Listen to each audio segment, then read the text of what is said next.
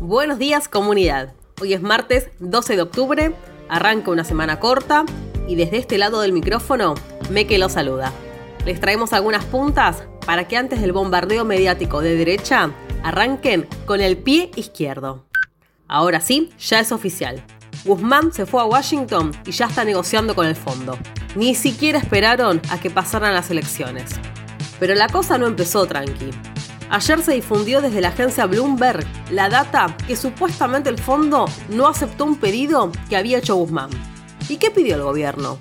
Que se elimine la sobretasa que paga Argentina por el préstamo que pidió el macrismo. El gobierno salió a desmentirlo. El FMI no dijo si era mentira o verdad. Pero lo que nadie puede negar es que está complejo el asunto y no solo por este tema. Escucha, Justo en estos días se discute si sigue en su cargo la directora del FMI, Cristalina Georgieva, con quien dialoga Guzmán hace meses. Está cuestionada y la están investigando por irregularidades en un proceso de auditoría. Si la llegan a desplazar, nadie sabe cómo pueden cambiar las negociaciones. Así que fíjate en manos de qué y de quiénes está la economía del país. Y ya que hablamos de la deuda, hay una madre que puso las cartas sobre la mesa. Y no estamos hablando de cualquier madre, sino que estamos hablando de Norita Cortiñas, de madre de Plaza de Mayo, línea fundadora, que recordó que Alberto Fernández, cuando era candidato a presidente, dijo que iba a investigar la deuda, pero después no lo hizo.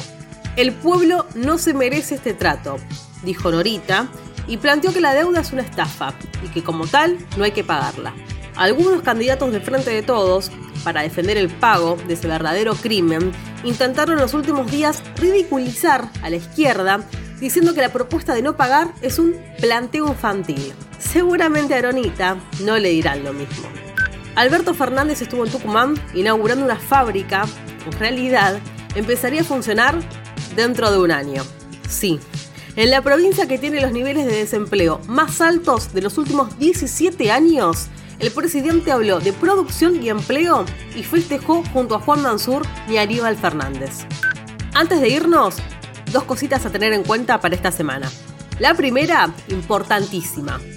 Mañana, miércoles, es el debate de candidatos a diputados nacionales de Capital Federal.